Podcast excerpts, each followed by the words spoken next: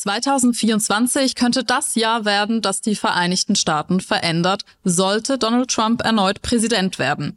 Vieles deutet derzeit auf ein Duell Trump-Biden hin, aber ob es wirklich dazu kommt, das entscheidet sich bei den Vorwahlen, die gerade in vollem Gange sind. In South Carolina feierte Präsident Joe Biden zwar einen überwältigenden Sieg, trotzdem bleibt sein Weg zur Wiederwahl im November ein steiniger. Denn in den aktuellen Umfragen liegt Trump vor Joe Biden. Biden. Und selbst in Swing States, die Biden vor vier Jahren noch gewonnen hatte, liegt er heute im Rückstand. Welche politischen Themen werden letztlich den Ausschlag geben? Könnte Taylor Swift Joe Biden retten? Und wie sollte sich die Welt auf Trump 2 vorbereiten?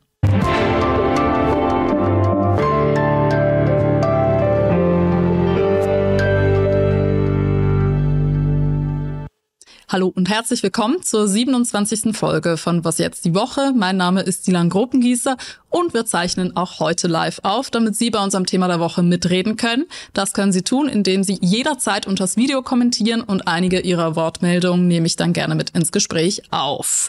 On Demand sind wir auch ein Podcast. Abonnieren Sie uns doch gerne auf Spotify und Apple.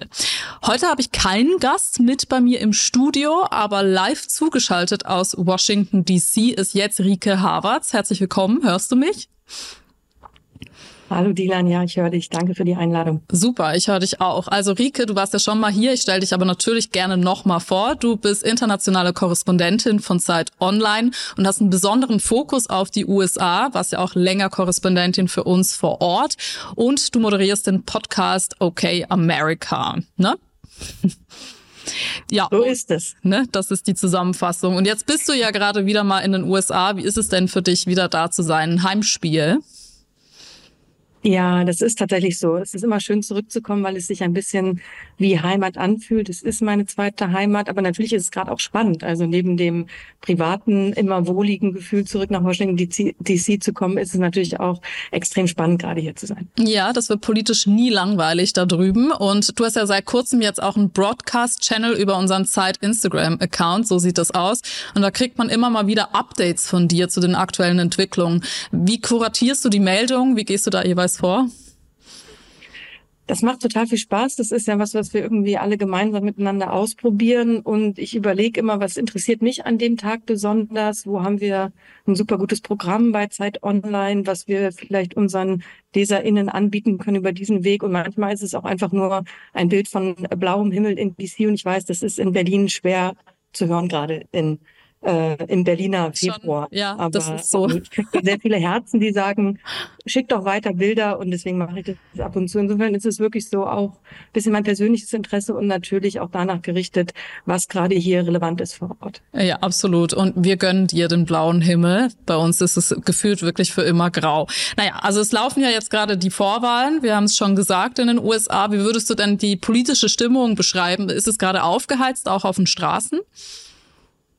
Ja, Washington DC ist jetzt, sage ich mal, nicht unbedingt die Stadt, wo es aufgeheizt ist, aber hier ist natürlich das Zentrum der Politik und das merkt man schon. Ich war gerade gestern auf einer Konferenz der demokratischen Fraktion im House of Representatives und da merkt man, dass die dabei sind, ihre Botschaft irgendwie zu formen. Da wird ganz oft gesagt, People over Politics, finish the job. Und da kann man sich vorstellen, das hört man in den kommenden Monaten dann ganz, ganz oft. Und die sind schon on fire. Die wissen, worum es geht. Und die wissen auch, dass der Wahlkampf jetzt losgegangen ist. Und natürlich auch im Privaten, wenn man sich trifft mit Freunden, dann wird ganz schnell natürlich über dieses Jahr, über die Weltlage, aber natürlich auch über die Entscheidung mutmaßlich Trump gegen Biden gesprochen. Ja, das geht ja jetzt noch so weiter und wird dramaturgisch nur spannender, zum Beispiel auch am Super Tuesday. Aber bevor wir mit dem Gespräch so richtig loslegen, gibt's hier noch ein kurzes Erklärvideo zum Super Tuesday, aber auch zu den aktuellen Ergebnissen der Vorwahl.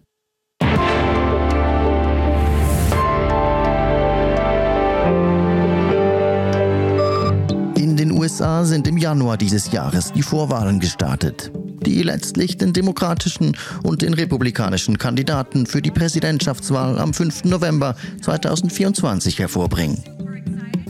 Bei den Republikanern hat der ehemalige Präsident Donald Trump sowohl in Iowa und New Hampshire die Vorwahlen gewonnen. Seine parteiinterne Konkurrenz beschränkt sich nur noch auf Nikki Haley, die ehemalige Gouverneurin von South Carolina und UN-Botschafterin. Trump dazu. We started off with Wir haben mit 13 Leuten angefangen und jetzt sind es nur noch zwei. Der derzeitige Präsident Joe Biden hat auf Seiten der Demokraten in New Hampshire und South Carolina die Wahlen für sich bestimmt. Ihm stehen die Unternehmerin und Autorin Marianne Williamson und der Politiker Dean Phillips gegenüber. The only loser I see is Donald Trump. Entscheidend wird der Super Tuesday am 5. März. Dieser spielt bei den Vorwahlen eine große Rolle. An diesem Tag wird in mehr als 15 Bundesstaaten und Territorien gewählt. In der Vergangenheit waren die Ergebnisse am Super Tuesday oft zentral für eine Vorentscheidung im Wahlkampf. Wer für die Präsidentschaft und Vizepräsidentschaft kandidiert, verkünden die Republikaner Mitte Juli und die Demokraten Mitte August.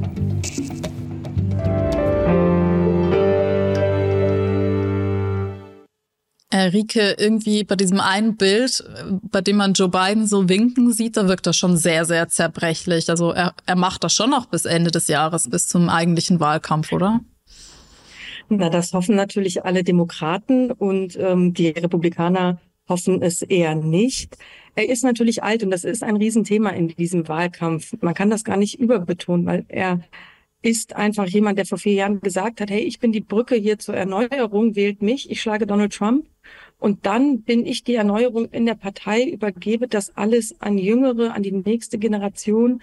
Und jetzt steht er hier nochmal mit über 80 und sagt, hey, wählt mich nochmal, weil ähm, ich bin's, der Donald Trump schlagen kann. Also nochmal die gleiche Botschaft, die große Botschaft, es geht hier um die Demokratie und ähm, das ist schon hart für viele, das mit anzusehen. Und na klar, wenn er sich dann verspricht, wenn er manchmal fast so ein bisschen aussieht, als hätte er ein bisschen zu viel Botox in der Stirn und in den Wangen und dann so zu sehr jugendlich aussieht, dann ist das äh, tragisch schon fast. Und ähm, aus meiner Sicht ist das auch eigentlich sein allergrößter Fehler gewesen, dass er eben gesagt hat, er tritt noch mal an, weil ansonsten hat er eine sehr, sehr gute erste Amtszeit hingelegt und das hätte eigentlich so seine Geschichte werden können. Und jetzt wird's halt ein enges Rennen, weil viele nicht wollen, dass er noch mal antritt, auch viele aus der eigenen Partei eigentlich nicht. Du sagst, sehr gute erste Amtszeit. Ist es dann wahrscheinlich das der Grund, ne, dass er jetzt nicht abgeben möchte? Also, aber das wäre ja schon einfach immer wieder erstaunlich, wie es nicht gelingt, den Parteien neue Personen groß zu machen, ne, neue Figuren. Aber gut. Ich kann das auch verstehen. Ja. Ich glaube, wenn man da so in so einer Machtposition ist, ist es natürlich auch super schwer zu sagen, jetzt trete ich davon zurück. Und es ist in der amerikanischen Tradition so, wenn ein amtierender Präsident sagt, ich möchte noch mal, dann ja. stellt sich eben auch niemand, der wirklich wichtig in der Partei ist, dagegen. Und das hat er gemacht und äh, deswegen folgt die Partei jetzt. Mhm. Wenn du jetzt so die ersten Ergebnisse der Vorwahlen anguckst, hat dich irgendwas davon überrascht?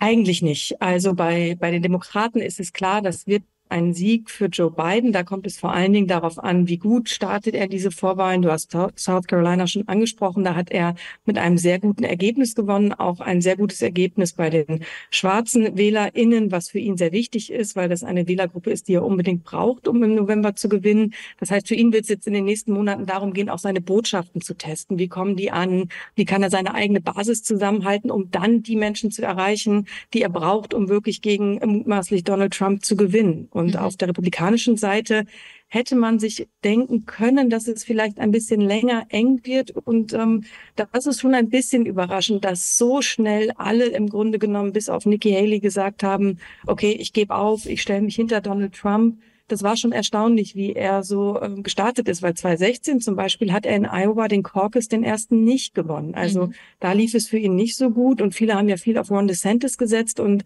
das war eher so ein Wahlkampf wie so ein Autounfall, da konnte man gar nicht gut hingucken und der hat dann eben auch sehr schnell gesagt, nee, nee, mir ist das Geld auch ausgegangen, ich habe hier keine keine Perspektive auf einen Sieg. Und das ist schon ein bisschen überraschend, aber deswegen könnte es tatsächlich auch sein, dass der Super Tuesday eher so ein Boring Tuesday wird, also okay. etwas langweiliger ja. Dienstag, weil ganz schon alles entschieden ist. Jetzt hat ja Joe Biden tatsächlich den Wahlkalender dieses Jahr umgestellt. Ähm, in South Carolina hat er ja schon vor vier Jahren gewonnen. Das war so der Auftakt für seinen Aufwärts, ne, äh, Aufwärtsgang bis zum Wahlsieg. Aber vorher hatte er nämlich eigentlich verloren in Nevada, Iowa und New Hampshire. Und jetzt wählen die aber erst nach South Carolina. Glaubst du, das ändert irgendwas? Weil da ist es ja wieder sehr weiß dominiert. Ich glaube, das war vor allen Dingen was, was ähm, politisch äh, argumentiert wurde, dass man eher starten will in einem diverseren Bundesstaat, dass das für die Partei eben wichtig ist und für ihn persönlich. Also das war ganz, ganz wichtig, gut zu starten in diese Vorwahlen, weil seine insgesamt, seine Beliebtheit insgesamt im Land, die ist nicht besonders gut und eben auch, ich habe es schon gesagt, in der eigenen Basis nicht. Insofern glaube ich, hofft er darauf, dass er jetzt diesen Schwung mitnimmt. Und dadurch, dass er konkurrenzlos ist, gehe ich davon aus, dass er auch in den weißen Bundesstaaten sehr gute Ergebnisse erzielt, weil diese Vorwahlen sich natürlich vor allen Dingen an die eigene Partei und die eigene Basis richten. Die große Frage wird dann sein, wie wird er bei diesen Wählergruppen abschneiden, wenn es dann in die tatsächliche Präsidentschaftswahl geht. Mhm. Jetzt gucken wir mal rüber zu den Republikanern. Also da ist ja eben die einzige Konkurrentin von Donald Trump aktuell noch Nikki Haley. Die zeigt sich noch ganz optimistisch und sagt, dieses Rennen ist noch lange nicht zu Ende. Wir haben noch Dutzende Bundesstaaten vor uns. Dabei müssen wir aktuell davon ausgehen, dass sie vermutlich keine Chance haben wird gegen Donald Trump, denn sie liegt landesweit 50 Prozentpunkte hinter ihm. Und Trump schießt natürlich scharf gegen Haley. So machte er sich zum Beispiel über ihre indischen Eltern lustig. Sie wiederum sagte daraufhin, dass sie sich auf gar keinen Fall zur Vizepräsidentin aufstellen lasse, sollte er tatsächlich gewinnen. Trump wiederum dazu. You have people that put America last and Nikki is somebody that puts America last. I used to watch her when we were dealing with different countries like Russia or China. And she was sitting there like, ja, reizend, wie eh und je, der gute Donald Trump. Ähm, findest du, er hat sich seit 2020 nochmal verschärft, radikalisiert in seiner Rhetorik? Seine Rhetorik war schon immer scharf. Sie ist tatsächlich jetzt in Teilen manchmal etwas wirr. Also auch er ist natürlich nicht mehr der allerjüngste, dass er aber natürlich alle, die im Amerikanischen gibt es so einen schönen Begriff to kiss the ring. Also das erwartet Donald Trump. Er erwartet von allen, dass sie bedingungslos loyal sind, ihm den Ring küssen und Nikki Haley tut es natürlich gerade nicht, weil sie ist in Konkurrenz zu ihm und natürlich wird die Rhetorik scharf, aber er hat natürlich auch grundsätzlich bei Wahlkampfauftritten schon sowas gesagt wie auf die Frage, ob er eine Diktatur anstrebt. Nein, nein, er würde kein Diktator werden, nur am ersten Tag. Er hat teilweise eine sehr menschenverachtende Rhetorik, die schon stark auch an die Rhetorik äh, des äh, Nazi-Regimes in Deutschland erinnert. Also da ist schon nicht mehr viel Luft nach oben, aber Donald Trump überrascht einen ja auch immer wieder. Auf der anderen Seite, am Ende ist es konsequent das, was er schon immer gemacht hat und womit er sehr erfolgreich ist. Jetzt äh, die Swing States. Ich habe es ja auch schon angesprochen. Da liegt aktuell in Umfragen Joe Biden äh, teilweise auch hinter Donald Trump. Also äh, letztes Mal war es eben pro Biden, zum Beispiel in Georgia und Arizona, jetzt nicht. Warum denn das? Und glaubst du, dass es dieses Mal ein anderes Ergebnis geben könnte bei den Swing States? Das ist natürlich genau die Natur dieser Swing States, dieser sehr umkämpften Bundesstaaten, die mal in die eine Richtung und mal in die andere Richtung pendeln und das war schon vor vier Jahren sehr, sehr knapp. Joe Biden, das war ein, ein Grundstein für seinen Sieg. Und dass er da gerade hinter Trump liegt, liegt eben daran, dass er insgesamt nicht besonders populär ist, dass seine Politik bei vielen Menschen nicht besonders populär ist, beziehungsweise sie nicht spüren, was wirklich sich in ihrem Leben verbessert. Er hat natürlich als amtierender Präsident mit wahnsinnig vielen Krisen zu kämpfen, was Donald Trump nicht hat. Der kann immer nur sagen, unter mir als Präsident war alles besser, weil er muss den Gegen Weiß gerade nicht antreten. Und deswegen sind diese Umfragen gerade wie sie sind. Wir wissen aber auch alle, 2016 war uns eine Lehre, dass Umfragen auch immer natürlich eine Marge haben, dass sie fehlerhaft sind. Und vor allen Dingen in diesen engen Bundesstaaten kann man das jetzt, glaube ich, noch nicht sagen, wie entscheidend diese Tendenz ist. Und was ich nur entscheidend finde tatsächlich an diesem Argument ist, dass man sich, glaube ich, aus Deutschland heraus bewusst machen muss, dass diese Wahl von ganz, ganz wenigen Menschen in ganz wenigen Bundesstaaten am Ende entschieden wird. Es ist ein riesiges Land mit sehr vielen BürgerInnen, aber wenn ich in zum Beispiel Kalifornien abstimme, wird es nicht zählen am Ende. Das heißt, dieses Ergebnis, Trump oder Biden, wenn wir jetzt mal davon ausgehen, dass es Trump ist, das kann sich vielleicht auf 50, 60.000 Stimmen reduzieren. Und das, finde ich, ist etwas, was man sich immer wieder bewusst machen muss, weil es schon krass ist, wie dieses System funktioniert. Was würdest du denn sagen, sind diese Vorwahlen schon ein wichtiger Indikator dann für die Wahl selbst? Also wie viele Menschen gehen jetzt wählen im Vergleich dann zur eigentlichen Wahl im November? Das kann man nicht ganz miteinander vergleichen, weil es eben diese Vorwahlen richten sich im großen Teil vor allen Dingen an die eigene Basis, an die eigenen Parteimitglieder. Und äh, da ist natürlich gerade die Trump-Basis extrem motiviert, weil sie wollen ihn unbedingt nochmal zur Kandidatur bringen. Ich glaube, wenn man andere Umfragen anguckt, die sagen eher etwas aus, nämlich dass ganz viele Menschen in diesem Land sich dieses Rematch wirklich nicht wünschen. Sie wünschen sich weder Trump als Kandidaten, noch wünschen sie sich Biden als Kandidaten, noch wünschen sie sich, dass sich 2020 jetzt 2024, vier Jahre später, nochmal wiederholt. Und ich glaube, das könnte durchaus dazu führen, dass sich einige Menschen äh, dazu entschließen, nicht wählen zu gehen. Und traditionell historisch sind Nichtwählerinnen immer eher problematisch für die Demokratische Partei. Insofern wird es ganz, ganz viel auch auf Mobilisierung ankommen. Wie sehr kann jeweils die eigene Partei sagen, geht zur Wahl und äh, nehmt euch diese Zeit und ähm, unterstützt uns. Und das, glaube ich, wird einer der zentralen Faktoren auf das Mobilisierungspotenzial gehen wir gleich noch ein, aber vorher haben wir eine Frage reinbekommen via Instagram von Lukas Sad, könnte man auch sagen. Wie ist momentan die Stimmung in der Hauptstadt? Spiegelt Washington die Stimmung des Landes wieder? Nein, aber das tut sie nie, weil Washington ist ungefähr 99,9 Prozent demokratische Wählerschaft. Es ist sehr viel Politik, es ist sehr viel Lobbyismus, es sind sehr viele Medien. Ich glaube, das Einzige, was man spürt, ist, dass alle wissen in diesem Jahr, hier geht es um viel und hier geht es nicht nur um viel für das eigene Land, sondern die Welt guckt mal wieder und in besonderem Maße auf die USA. Und das spürt man schon. Ich meine, wir haben jetzt Februar, die Wahl ist Anfang November. Das ist gefühlt noch sehr lang und man hat aber das Gefühl, jeden Tag passiert irgendwas, wird darüber gesprochen und das zeigt sich auch in Washington DC. Aber ich glaube, dass es ganz wichtig ist für alle, die diese Wahl berichterstattungsmäßig begleiten, wirklich rauszugehen, in andere Regionen zu fahren, weil Washington oder auch New York oder die Küstenorte an der Westküste, das ist im Grunde nicht repräsentativ für das, wie die Stimmung im Land ist. Insofern werde ich zum Beispiel nächste Woche nach Pennsylvania fahren und mich da mal umgucken. Und ich glaube, das ist total wichtig. Und dann beantworte ich die Frage auch gerne später nochmal. Äh, dann kann man, glaube ich, ein bisschen mehr dazu sagen, wie die Stimmung im Land ist. Aber hier in DC merkt man einfach nur, es ist jetzt losgegangen. Okay, jetzt kommen wir eben zum Mobilisierungspotenzial und damit darf ich auch mal auflösen, warum Taylor Swift auf dem Teaser-Foto dieses äh, Videos, dieser Sendung ähm, ist.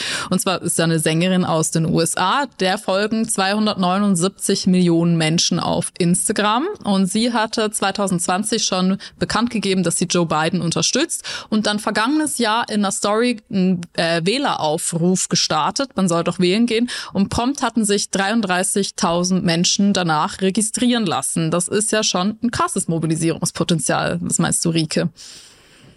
Ja, total. Und äh, Taylor Swift, äh, larger than life, äh, Superstar, Time Person of the Year. Also ich glaube, niemand, der sie nicht kennt, vielleicht selbst wenn man ihre Musik nicht hört, kommt man an diesen Namen gerade nicht vorbei. Und sie hat 2020 tatsächlich Joe Biden unterstützt. Und darauf hofft er natürlich. Und das ist eine wahnsinnig große Angst, vor allen Dingen der Bewegung hinter Donald Trump, der MAGA-Bewegung, Make America Great Again. Und das hat sich noch ein bisschen verschärft, seit Taylor Swift ähm, Travis Kelsey datet. Das ist ein Tight End, ein Spieler der Kansas City Chiefs, ein Footballspieler. Football ist hier der Nationalsport. Jetzt am kommenden Sonntag ist der Super Bowl. Die Kansas City Chiefs sind in diesem Super Bowl und seitdem das passiert ist und man nach dem letzten Spiel der Chiefs, als sie gewonnen haben und klar war, er kommt jetzt, äh, dieses Team kommt in den Super Bowl, ist Taylor Swift aufs Spielfeld auch gerannt. Man hat sie zusammen gesehen und fotografiert und es ist so ein bisschen das Albtraumpärchen der rechten Bewegung hier gerade in den USA. Und seitdem gibt es ganz, ganz viele Verschwörungserzählungen darüber, dass das Ergebnis dieses Super Bowl schon vorab entschieden sei für die Kansas City Chiefs, damit dieses Pärchen noch größer wird und sie dann womöglich auf dem Spielfeld noch Joe Biden ihre Unterstützung zusagen oder Taylor Swift ist vom Pentagon instrumentalisiert. Also es ist äh, unglaublich und das wird hier natürlich viel wiederholt auf Fox News, im rechten Talk Radio und ähm, das ähm, könnte aus meiner Sicht eher dazu führen, dass sich Taylor Swift, die jetzt nicht sich ständig dezidiert politisch äußert, aber wenn dann eben sehr klar, zum Beispiel für Joe Biden 2020 oder für die Rechte von der LGBTQ Plus Community, dass sie eher sich jetzt provoziert fühlt, tatsächlich ein Statement zu machen für die Demokraten. Ich erwarte das aber jetzt nicht am Sonntag beim Super Bowl. Ich glaube, da überlässt die Bühne jetzt erstmal ihrem Freund. Ihrem Freund, da haben wir auch noch ein Foto von Travis Kelsey, das wir noch kurz einblenden könnten für jene, die sich gefragt haben, das ist der gute junge Mann. Ja, äh, laufen die Republikaner da nicht Gefahr, eine Art Streisand-Effekt eben auszulösen, das Ganze noch größer zu machen? Es klingt so ein bisschen so. Ich, also ich persönlich halte es nicht für besonders klug. Ich verstehe schon, dass natürlich Missinformation, Verschwörungserzählungen ein Mechanismus sind, den wir, glaube ich, so sehr erleben werden wie nie zuvor in irgendeiner Wahl. Das ist natürlich auch politisch und aus Berichterstattungssicht ein Problem. Wie kann man das tatsächlich äh, transparent machen? Wie kann man das erkennen? Wie kann man das kommunizieren? Hier in den USA kursierten teilweise schon von ähm, Artificial Intelligence generierte Fake-Sprachnachrichten von Joe Biden, der ein falsches Wahldatum vermittelt hat. Also das sind Sachen, die wir, glaube ich, sehr, sehr eng beobachten müssen. Aber das in diesem Fall halte ich für nicht besonders schlau, weil es provoziert im Grunde genommen nur, glaube ich, Swift und auch Kelsey, von dem ich nicht weiß, wo er politisch steht. Aber er hat zum Beispiel in der Pandemie für Pfizer eine Kampagne mitgemacht, also einen Impfaufruf gestartet. Das war in vielen konservativen Kreisen auch sehr unbeliebt. Ich glaube nicht, dass sich die äh, Republikaner oder der Teil der Republikaner, der das gerade macht, wirklich einen Gefallen tut. Und es würde mich nicht überraschen, wenn wir eine äh, Reaktion von den beiden dann irgendwann im Verlauf der nächsten Monate sehen. Ja, und die Republikaner können ja noch nicht mal mehr Kanye West so richtig recyceln, weil ich glaube, der hat ja seinen Instagram-Account auch dicht gemacht und ähm, ja, naja, das werden wir auf jeden Fall auch weiter verfolgen. Aber jetzt erstmal nochmal zurück zur Politik direkt. Und zwar ähm, ja, hängt es ja auch ein bisschen davon ab, wie sich verschiedene politische Themen entwickeln werden noch bis November, was wir jetzt nur so ein bisschen prophezeien können. Aber aktuell sorgt ja auch natürlich der Nahostkonflikt für viele Schlagzeilen, für viel Unmut und auch für eine Spaltung der demokratischen Wählerschaft. Wie hat sich so die Stimmung, die Haltung da in den letzten Wochen, Monaten entwickelt? Ja, ganz schwieriges Thema für Joe Biden. Joe Biden hat eine sehr enge persönliche Verbindung zu Israel. Er erzählt es immer wieder, weil sein Vater zu Hause am Küchentisch immer über den Holocaust gesprochen hat. Joe Biden war wahnsinnig oft in Israel und er hat sich mit Israel zu Recht nach diesem unfassbaren Angriff der Hamas solidarisiert. Aber im Verlaufe der letzten Wochen und Monate, als natürlich auch das Leid der palästinensischen Bevölkerung enorm gestiegen ist, als der Druck gestiegen ist, dass es eine Lösung geben muss für diesen Konflikt, dass es Waffenruhen geben muss, ist er vom vor allen Dingen linken Flügel und von jungen Wählerinnen unter Druck gesetzt worden, mehr zu tun, Netanyahu mehr zu beeinflussen. Netanyahu sperrt sich aber dagegen. Also er spielt da gerade nicht wirklich gut mit äh, Biden, was diesen, was aus Bidens Sicht den Wahlkampf betrifft. Netanyahu verfolgt seine eigene Politik. Und deswegen ist es ein total schmaler Grad für Joe Biden, gerade weil er will natürlich diesen Konflikt lösen. Die USA sind der wichtigste Verbündete der Israelis. Sie haben den größten Einfluss, aber es gibt gerade für ihn, glaube ich, keinen wirklichen Weg, es zu schaffen. Und rückt er wiederum zu sehr aus der Perspektive der Moderaten seiner Partei nach links und geht zu sehr auf die Forderungen der Linken äh, äh Wählerschaften ein, dann hat er natürlich dort die Kritik und dann werden auch die Republikaner in der Opposition sagen, er macht alles falsch. Das heißt, ich glaube, der Druck ist sehr, sehr groß, dass er diesen Konflikt in den nächsten Wochen und Monaten auf irgendeine Art und Weise befriedet, damit es nicht eine wahlentscheidende Thematik sein könnte. Normalerweise Außenpolitik nicht so wichtig in US-amerikanischen Wahlkämpfen. In diesem Fall, glaube ich, wird das ein großes Thema. Und wenn er seine eigene Basis nicht beieinander hat, dann hat er im Grunde keine Chance gegen Donald Trump. Und das würde eine Wahl Donald Trumps bedeuten für den Nahostkonflikt? Ganz schwer zu sagen. Man kann natürlich darauf gucken, was Donald Trump gemacht hat, als er selber Präsident war. Er war ganz eng an der Seite von Benjamin Netanyahu. Er hat Jerusalem als Hauptstadt akzeptiert. Er hat die Botschaft der USA verlegt. Er hat nichts äh, kritisiert, was radikalen Siedlungsbau angeht. Insofern muss man befürchten, dass natürlich diese Politik weitergeht. Donald Trump ist natürlich immer jemand, der sagt, mit mir hätte es das alles nicht gegeben. Ich würde einen Deal machen, aber Das war seine Nahostpolitik aus den letzten vier Jahren seiner Präsidentschaft. Das war so ein bisschen eine Abrissbirne. Also er hat natürlich auch den Atomdeal mit dem Iran aufgekündigt. Das heißt, es gibt sehr viele lose Enden und äh, sehr schwer zu prophezeien. Aber ich glaube, es wäre nichts, womit viele Menschen in Nahost glücklich wären, wenn Donald Trump wieder Präsident wäre, außer natürlich diejenigen, die an Netanyahus Seite stehen und sagen, das muss bedingungslos jetzt zum Ende gebracht werden. Während Außenpolitik vielleicht für den Wahlkampf sonst grundsätzlich nicht so ein großes Thema ist, ist in den USA ist ja für uns das sehr wichtig, auch punkto Ukraine. Wir wissen, dass die USA gerade die Gelder erstmal blockiert haben, aber sagen wir mal eben, Trump gewinnt. Er meinte doch schon, dass er den Krieg innerhalb von 24 Stunden beenden würde. Ich nehme jetzt mal an, nicht zugunsten der Ukraine. Nee, ich muss mich kurz entschuldigen. Ich hoffe, das hat man nicht zu sehr gehört. Hier ist gerade ein Hubschrauber. Nee, es ist ein typisches DC-Geräusch. Okay. Sehr viele Hubschrauber kreisen immer ja. über dieser Stadt. Ich wollte nur kurz sagen, nicht, dass sich vielleicht unsere Zuhörenden ja, Biden äh, wundern. kommt vom Mittagessen zurück, oder? Äh, zum Beispiel. Also das hat man, hört man häufiger hier, wenn der, wenn der Helikopter Weißenhaus abhebt. Ich bin nicht so weit weg und dann fliegt er über die Stadt und es ist ein typisches DC-Geräusch. Verstehe. Ähm, zurück zur Ukraine. Ähm, das wäre ähnlich problematisch. Ich glaube, viele erinnern sich noch an eine gemeinsame Pressekonferenz von Wladimir Putin und Donald Trump 2018 in Helsinki war das. Ähm, er war sehr kritisch gegenüber der Ukraine, weil er ja versucht hat, äh, Zelensky davon zu überzeugen, ihm im Grunde negatives Material über Biden und seinen Sohn Hunter, der in der Ukraine Geschäfte gemacht hat, zu besorgen. Zelensky hat sich geweigert und ähm, das wäre ein extrem kritischer Moment. Es gibt schon jetzt enorme Probleme für Joe Biden. Er kriegt keine Mittel mehr durch für die Unterstützung der Ukraine. Es wird im Kongress blockiert und das vor allen Dingen auf Initiative von Donald Trump. Das heißt, man muss davon ausgehen, auch aus europäischer Perspektive, dass Gelder nicht länger an die Ukraine fließen aus US-Perspektive, was natürlich vor allen Dingen militärisch einiges bedeutet, aber natürlich auch humanitär und ob er dann tatsächlich mit Putin einen Deal macht. Wie sollte der Deal aussehen? Der Deal von Putin wird wahrscheinlich sein, ich freue mich, wenn Donald Trump wieder im Weißen Haus ist, weil dann kann ich meine äh, meine Fantasien und Vorstellungen davon, wie Europa auszusehen hat, ähm, besser durchsetzen, weil der ist eher auf meiner Seite. Und dann gäbe es noch weitreichendere Konsequenzen mit Trump auch militärisch vermutlich. Dazu hat uns unser Leser Gebhardt eine Nachricht geschickt. Wenn Trump wieder US-Präsident wird und er die NATO dann faktisch durch Austritt der USA oder durch Verweigerung des Beistandes für ein angegriffenes Mitgliedsland auflöst, wird sich Westeuropa militarisieren müssen. Und schon 2018 brachte Trump die NATO ja schon sozusagen zur Implosion. Und äh, ja, welches Interesse würdest du sagen nochmal treibt, äh, treibt, treibt Trump da an, aus der NATO austreten zu wollen?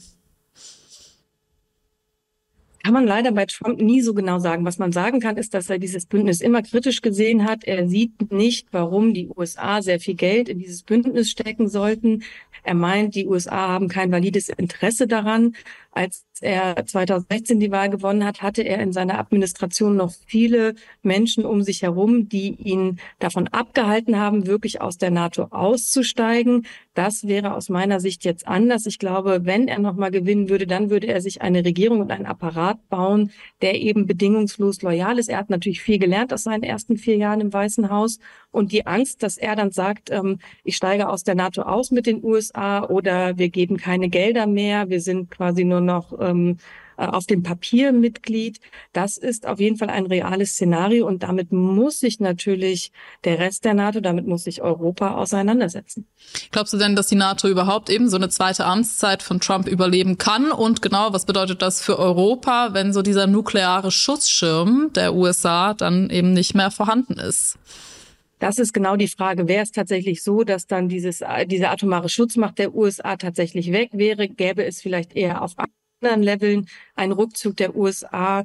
Ich glaube, ähm, ich möchte daran glauben, und äh, denke das auch, dass die NATO natürlich in diesem Bündnis Bestand haben kann, aber Europa muss darauf Antworten finden. Und ich glaube, Europa muss darauf nicht erst am 6. November, am Tag nach der Wahl, Antworten finden. Und wenn man sich so umhört in äh, deutschen diplomatischen Kreisen und auch in europäischen, dann äh, wird natürlich darüber gesprochen, aber es erscheint so eine gewisse Hilflosigkeit da zu sein, wirklich so Szenarien zu entwickeln. Und ähm, viele Expertinnen aus Thinktanks sagen, es nützt jetzt auch nichts, die nächsten zehn Monate immer nur zu schreien, es wird ein Drama, es wird ein Drama, sondern man muss konkret überlegen, was man tun kann. Und da sind sicherlich äh, Staaten wie Deutschland, Frankreich als große äh, Länder in der Europäischen Union und innerhalb der NATO gefragt, Lösungen zu finden. Mhm. Wir haben noch eine Sprachnachricht von Roland erhalten zu Trump 2.0 möglicherweise. Ich sehe das als Chance für Europa. Hier gilt das Gesetz der Aktivität. Wir hätten jetzt die Möglichkeit, selbstständig zu werden, um eben gegen äh, die Unbillen der Zukunft bestehen zu können. Ja, Deutschland ist ja nicht nur militärisch abhängig von den USA, sondern eben auch wirtschaftlich. Und da habe ich mit Heike Buchter, Zeitkorrespondentin in New York, gesprochen und wollte von ihr wissen, puncto Wirtschaft, wäre denn Trump oder Biden die größere Belastung? Äh, sie meinte, das mache eigentlich gar nicht so einen großen Unterschied weil beide nämlich sehr protektionistisch sind. Das heißt, ihr Augenmerk ist auf die amerikanische Wirtschaft gerichtet und alles, was der äh, aus ihrer Sicht gut tut. Und wir können dann praktisch auf Deutsch gesagt hinten runterfallen. Trump hat einen ganz klaren Plan. Er will einen allgemeinen Schutzzoll von 10 Prozent errichten. Das würde natürlich für unsere Unternehmen, die hierher exportieren wollen, äh, ein Problem bedeuten, weil man dann natürlich einen großen Wettbewerbsnachteil hat. Ja, und Joe Biden wiederum will viele Jobs zurück ins Land holen. Wie geht er dabei vor? Ja, Biden ähm, macht äh, mit Zuckerbrot das, was ähm, Trump mit der Peitsche der Zölle versucht. Er macht es durch Subventionen. Er hat einen ganz großen Topf ausgelobt. Das ist dieser Inflation Reduction Act.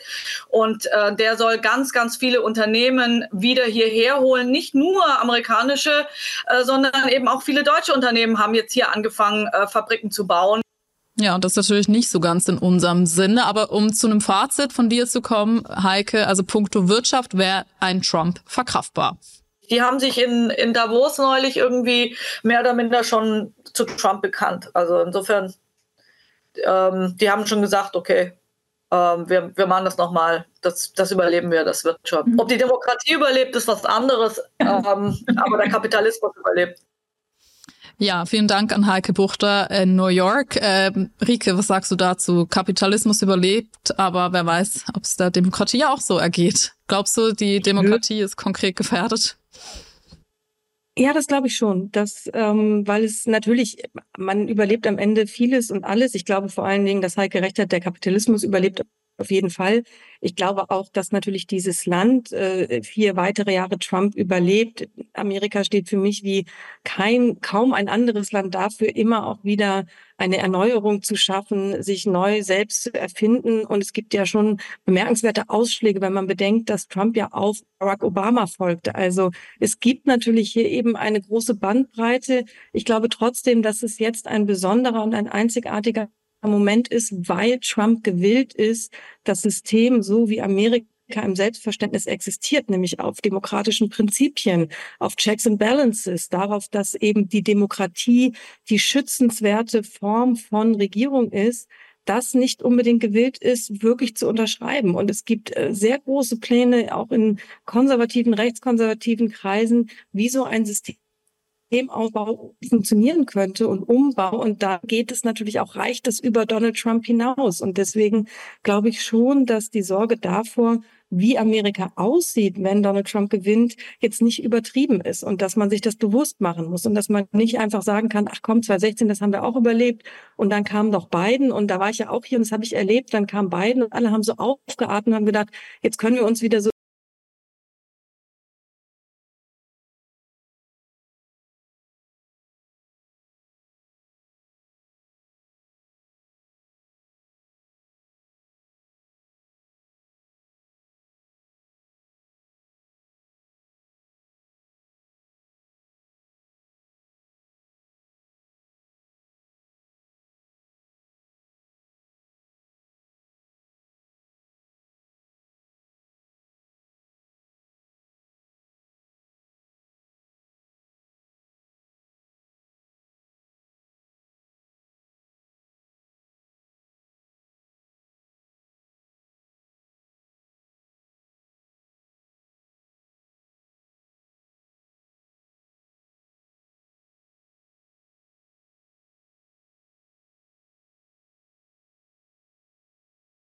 würde.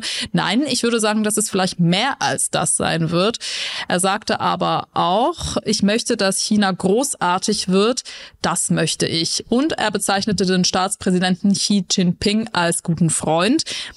Was würdest du jetzt sagen, summa summarum, wenn man das da hört? Ähm, was würde eine Wiederwahl Trumps für das, äh, für das amerikanisch-chinesische Verhältnis letztlich bedeuten? Also ich glaube, ein freundschaftliches Verhältnis wird das nicht, weil China ist tatsächlich etwas, darauf können sich Demokraten wie Republikaner hier äh, einigen, eher als, ähm, als Feindbild zu sehen. Ist eine große Konkurrenz. Biden ist eigentlich mal angetreten 2020 und gesagt, das ist sein großer außenpolitischer Fokus, der Systemstreit mit China. Und äh, dann ist er natürlich durch den Angriffskrieg äh, der Russen in der Ukraine abgelenkt worden und ist nicht mehr so auf seiner Agenda. Er hat ja Xi Jinping auch getroffen, hat danach aber auch gesagt, er hält ihn für einen Diktator. Also das ist was, wo, glaube ich, Republikaner und Demokraten sich relativ einig sind. Die Frage ist der Umgang. Und natürlich hat Trump in seiner ersten Amtszeit immer gezeigt, er möchte sich gerne mit so vermeintlich starken Männern, Machthabern, Diktatoren äh, gut stellen. Er will dieses Kräfte messen und am Ende will er im Grunde genommen dastehen und sagen, ich habe einen Deal gemacht, der zugunsten der USA geht. Und das wird er mit Sicherheit auch mit China versuchen. Er hat aber zum Beispiel auch schon in Interviews gesagt, wenn er gefragt wurde, wie wäre denn seine Haltung bezüglich äh, Taiwan, was ist denn, würde er Taiwan als US-Präsident verteidigen? Und da sagte er, ich lasse mir nicht in die Karten gucken, das äh, wäre ja eine schlechte Strategie. Und ich glaube, so verhält es sich mit seiner gesamten China-Strategie. Mhm. Er sagt immer so Einzelsätze, er spricht aber auch immer noch zum Beispiel von vom Coronavirus als äh, China-Virus, also sehr negativ. Und ähm, insofern würde ich sagen, ein freundschaftliches Verhältnis zu China werden wir nicht erleben unter einem Präsidenten Trump. Mhm. Du hast ja gerade jetzt äh, Taiwan schon angesprochen. Dazu haben wir auch noch eine Nachricht von unserem Leser Matthias erhalten, der sagt, so katastrophal Trump für die Demokratie und die globale Kooperation im Allgemeinen sein mag, er könnte viel wahrscheinlicher als die Demokraten in der Lage sein, einen ideologiefreien Deal mit Xi zu machen, der China eine friedliche Vereinnahmung Taiwans ermöglicht. Unter den Demokraten halte ich einen Krieg für wahrscheinlicher. Also wie schätzt du das ein, Rike? Und zweitens weiß ich nicht jetzt, ob die Taiwanesen auch Bock auf eine friedliche Übernahme haben.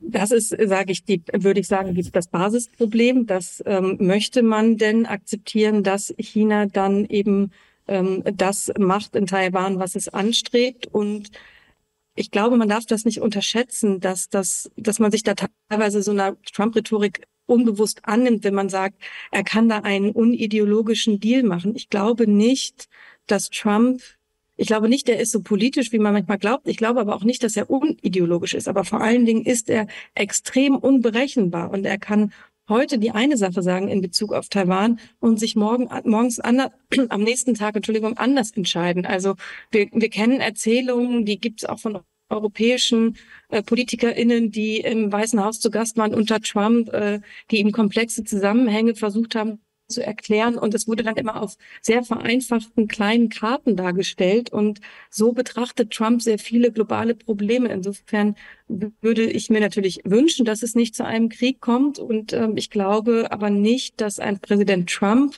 eine Sicherheit dafür wäre. Kommen wir nochmal zur Innenpolitik. Eins der wichtigsten Themen ist ja die Einwanderung, äh, vor allem aus Mexiko. Da hat Joe Biden seine Position, glaube ich, deutlich nach rechts verschärft. Wie sieht das konkret aus? Ja, er ist da enorm unter Druck. Noch so ein Thema, wo er enorm unter Druck ist, weil das für ganz viele BürgerInnen hier in den USA mit das wahlentscheidende Thema ist, neben der Wirtschaft. Also wie geht's mir persönlich? Ist Einwanderung ein Riesenthema? Die Republikaner instrumentalisieren das wirklich ohne Ende, aber auch die Demokraten erkennen an, dass die Situation an der Grenze schwierig ist. Und jetzt hat Biden auch, weil er unter Druck ist, Ukraine-Hilfen und Hilfen für Israel durch den Kongress zu bekommen. Und die Republikaner sagen, also wir verknüpfen Einwanderung mit Ukraine-Hilfen, was natürlich kausal keinen wirklichen Zusammenhang hat, aber sie sagen das so, dass er dadurch nach rechts gerückt ist, was ihm wiederum Probleme bereitet in seiner eigenen Fraktion, weil auf der linken auf dem linken Spektrum sagen sie, wenn er sowas sagt wie, äh, gebt mir ein Gesetz und ich schließe die Grenze an Tag eins. Das würde nicht gehen. Gleichzeitig erkennen auch liberale Demokratinnen an, dass es eine äh, Lösung geben muss für dieses Problem. Und der Grundfehler ist, dass eigentlich mit dieser Grenzfrage und der Frage nach Einwanderung und Migration seit Jahrzehnten auf beiden Seiten Politik gemacht wird und deswegen ein völlig veraltetes, überfordertes System jetzt äh, vor dem Kollaps steht. Über dieses System sprechen wir gleich nochmal, aber vielleicht nochmal kurz einen Hintergrund in Zahlen. Also da haben ja die Grenzübertritte, die US-Grenzpolizei ähm, hat 302.000 Grenzübertritte im Dezember 2023 verzeichnet, haben diese eben krass zugenommen, wenn wir das vergleichen mit den Vorjahren. Und Menschen migrieren immer häufiger eben auch aus Bangladesch, Venezuela, Guatemala, Russland und auch China nach äh, in die USA. Warum ist das denn eigentlich so? Die gestiegenen Zahlen sind, glaube ich, mit zweierlei Faktoren zu erklären. Zum einen war natürlich während der Pandemie eine Einwanderung quasi nicht möglich. Da gab es auch ähm, Vorgaben von der US-Regierung. Und Trump hat natürlich immer sehr strikt argumentiert, dass niemand willkommen ist. Das heißt, äh, A ist die Pandemie vorübergegangen, B ist Biden gewählt worden und dann hatten, glaube ich, viele Menschen die Hoffnung, unter einem demokratischen Präsidenten wird es leichter ins Land zu kommen und dass die Menschen, die in die USA kommen, diverser geworden sind. Das liegt natürlich auch an der gesamtglobalen Situation, dass es eben vielen Menschen in vielen äh, Ländern schlecht geht, wirtschaftlich schlecht geht, sie Angst haben vor politischer Verfolgung, sie auf ein besseres Leben hoffen und trotz allem, glaube ich, stehen die USA wie kaum ein anderes Land dafür, dass es dort zu erreichen ist auch wenn der Alltag hier für ganz viele Menschen ganz bitter ist und ganz schwer ist, hier äh, wirklich zu schaffen. Das heißt, I can make it in America, das ist ja immer noch so ein Klischee. Und die Lebensbedingungen für viele Menschen, die hier nicht viel Geld haben, sind sehr, sehr hart. Es gibt kaum einen Sozialstaat, aber ich glaube, diese Idee von Amerika, die gibt es überall auf der Welt und deswegen machen sich auch von überall auf der Welt Menschen auf, um hierher zu kommen. Diese Argumente republikanischer Seite, die du gerade angesprochen hast, die instrumentalisiert werden eben im Migrationsstreit, sind zum einen eben die Einfuhr von der illegalen synthetischen Droge Fentanyl, die jährlich Zehntausenden AmerikanerInnen das Leben kostet. Aber nur 0,1 Prozent kommen de facto über illegale Einwanderer ins Land, sonst sind es eigentlich amerikanische Drogenkuriere, Pendlerkuriere. Das ist das eine. Das andere, das hat dann eben auch mit diesem veralteten Migrationssystem dem Asylsystem zu tun. Es werden 1,3 1,3 Millionen Menschen in und zusätzlich gibt's eben ähm, auf jedes abgeschlossene Asylverfahren zehn weitere Gesuche oder nee, Entschuldigung, neun weitere Gesuche durchschnittlich. Und die Wartezeit, die beträgt zehn Jahre. Warum hat man das denn nicht reformiert? Weil es für beide Seiten, glaube ich, lange bequemer war, damit eben politisches Kapital zu machen, das im Wahlkampf zu benutzen, vor allen Dingen auf republikanischer Seite. Dann ist es natürlich auch eine logistische Frage. Die Südgrenze der USA ist einfach wahnsinnig lang und diese Mauer, von der Donald Trump immer gesprochen hat, ist am Ende nur ein Zaun. Sie ist bei weitem ist dieser Zaun nicht überall an der Grenze gebaut worden und auch Biden hat zum Beispiel äh, Verstärkung an der Grenze rein über Zäune und so jetzt veranlasst, weil eben so viele Menschen kommen. Aber es ist eben einfacher gewesen, damit Politik zu machen und zu sagen, ähm, wir lassen das einfach laufen, weil für die Republikaner war es dann immer ein Wahlkampfthema, dass wir sagen können, die Kriminalität, die Drogen, alles, was über das Land kommt und wir fixen das. Und natürlich braucht das System auch, wenn man nicht ein Präsidenten zum Beispiel ein Republikaner im Weißen Haus hat und eine republikanische Mehrheit in beiden Kammern des Kongresses, braucht man einen Kompromiss. Und Kompromisse sind kaum noch vorstellbar in den USA, wie sie heute funktionieren. Und ich glaube, deswegen wurde das so lange einfach ähm, ignoriert, weil man wusste, es gibt auch nicht den einen Quickfix. Man kann jetzt nicht irgendwie den einen, die eine Lösung haben. Und ich meine, das Problem haben, glaube ich, fast alle Länder, die sich mit Migration befassen. Es gibt nicht die eine leicht zu erklärende politische Lösung für dieses Problem. Und deswegen wurde es ganz lange ignoriert. Und was man, glaube ich, auch nicht vergessen darf, ganz, ganz viel von der US-Wirtschaft hängt auch an den Menschen, die über diesen Weg ins Land kommen, die die für wahnsinnig wenig Geld, schlecht versichert, Jobs machen, die amerikanische BürgerInnen gar nicht mehr machen wollen würden. Zum Beispiel auf den Feldern in Kalifornien bei der Ernte arbeiten. Und gleichzeitig gibt es eine Angst bei ganz vielen Menschen, auch die nicht im Süden des Landes wohnt, sondern vielleicht irgendwo in Michigan oder Ohio, wo die Grenze weit weg ist, dass diese, dass diese Menschen das Land so verändern und ihnen etwas wegnehmen, dass man das verhindern muss. Das heißt, ganz viel Emotionalität dabei, aber auch ganz viel Politikversagen, was lange, lange Jahre zurückreicht. Jetzt hat ja die Geschichte gezeigt, dass bei einer Inflation meistens ähm, die Wut der Menschen sich dann schneller auch gegen Migration richtet. Äh, du hast ja die anderen Länder angesprochen. Gucken wir auch nach Deutschland, ist das ja auch gerade ein äh, heiß diskutiertes Thema. Äh, wie würdest du das vergleichen? Das interessiert mich mit den USA, wie die Debatte geführt wird. Da gab es ja jetzt eben auch äh, den äh, Inflation Reduction Act. Es gibt eigentlich so ein Jobwunder, also denen geht es wirtschaftlich ja gar nicht so schlecht, könnte man sagen. Ist die Wut trotzdem trotzdem so groß auf Migration?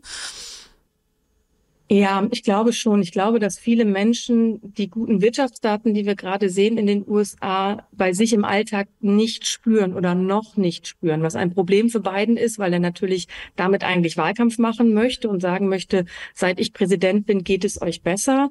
Ähm, die Inflation geht zurück, es gibt mehr Jobs, ähm, es gibt keine Rezession in den USA und äh, gleichzeitig ist das Leben hier immens teuer. Nur weil die Inflation zurückgeht, heißt es natürlich nicht, dass auf einmal die Preise wieder so sind, wie sich vielleicht viele Menschen das wünschen würden. Das wird ja oft festgemacht an zum Beispiel Eierpreisen im Supermarkt oder an Benzinpreisen. Und ähm, auch ich erlebe das ja im täglichen, wie unglaublich teuer das Leben in diesem Land ist. Und ich bin total privilegiert. Ganz, ganz viele Menschen sind das aber natürlich nicht. Und dann wird da so eine falsche Verknüpfung gemacht. Und die Republikaner vor allen Dingen nutzen das für, die, für sich. Die sagen ja zum Beispiel auch, warum sollen wir noch Geld in die Ukraine schicken, wenn wir das viel besser bei uns gebrauchen können? Nur das Geld, was von den USA Richtung Ukraine geschickt wurde, wurde davor auch nicht genutzt, um Krankenversicherung, Obdachlosigkeit oder sonstige Probleme in den Griff zu bekommen. Und deswegen verstehe ich diese Emotionalisierung. Und es ist natürlich in einem Wahlkampf super schwer, da dann mit rationellen, komplizierten,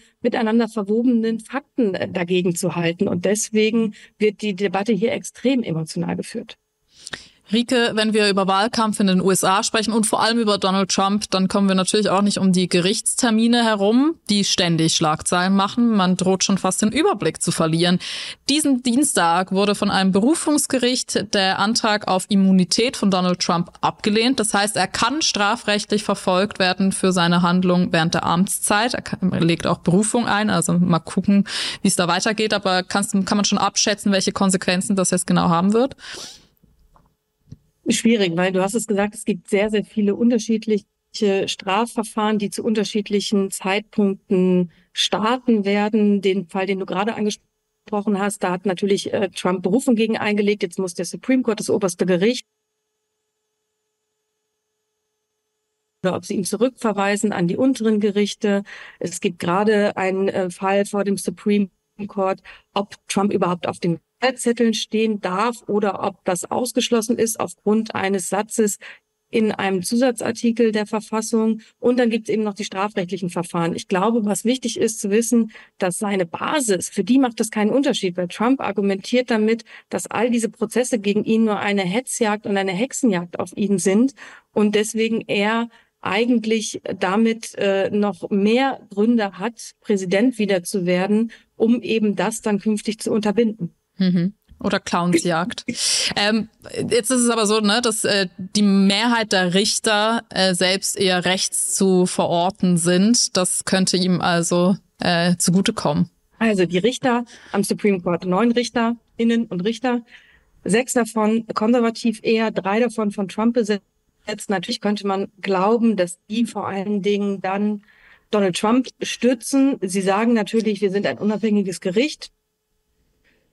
Ich glaube auch, dass eigentlich der Supreme Court kein Interesse daran hat, wirklich in diese Entscheidungen so Einfluss zu nehmen. Aber beide Seiten, muss man sagen, sowohl die Demokraten als auch die Republikaner, haben tatsächlich dafür gesorgt, dass eben diese Gerichte mittlerweile so politisch aufgeladen sind, weil sie das politisch besetzen. Und Entschuldigung, es tut mir so leid. Es muss dir nicht ähm, leid tun. Alles gut. Und ähm, deswegen glaube ich, dass natürlich die Gefahr besteht, dass eben konservative Richterinnen eher einer Argumentation einer republikanischen Partei oder eines republikanischen ähm, Angeklagten wie Trump folgen. Aber das muss es nicht heißen. Ich glaube aber, es wäre fahrlässig zu denken, man kann sich auf diese Gerichtsprozesse verlassen und dann wird Trump schon verschwinden. Das ist der gleiche Denkfehler wie nach der Wahl von Joe Biden. Es wird sich schon von selbst erledigen. Ich glaube, die Bürgerinnen in den USA müssen sich überlegen, wer sind wir als Land, wer wollen wir als Land sein und dafür müssen sie wählen gehen. Das ist die Macht, die sie haben.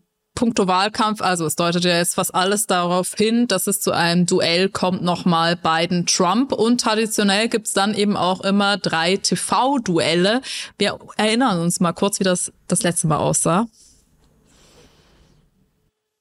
I'm not going to answer the question Why because, would you answer that because question? the You wanna question put a is lot of the new question Supreme Court is justice, the radical question- left. Will you shut is up, on, man? Listen, who is on your list, Joe? Ja, ah, man kann sich ja nur vorfreuen. Rike, ich habe letzte Woche auch schon meinen Gast gefragt, Holger Stark, der hier saß, was so seine Prognose ist. Ich weiß, das ist jetzt eher gerade so eine Glaubensfrage, wir wissen es natürlich nicht. Aber wer denn jetzt der Präsident wird? Er meinte, er glaubt, Joe Biden gewinnt nochmal. Ich bin ja viel pessimistischer. Wie sieht's bei dir aus? Ich habe jetzt ja zum passenden Moment total den Hustenkrampf gekriegt, als es um Trump und diese ganzen Strafverfahren Ja. ging.